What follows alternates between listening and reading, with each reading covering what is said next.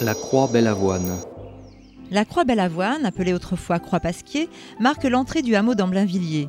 Elle a été installée en 1719 sur l'exploitation du fermier Jacques Bellavoine par l'abbaye de Saint-Germain. Elle balisait la route des croix de Paris à Chartres. On pense qu'il s'agissait d'une croix marquant la fin de la procession d'érogation.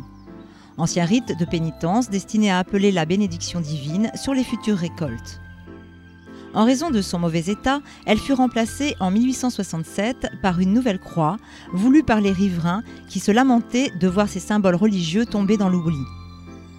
Les croix au pain et croix rouges, comme sur le portail de Saint-Germain-des-Prés, ont aujourd'hui disparu.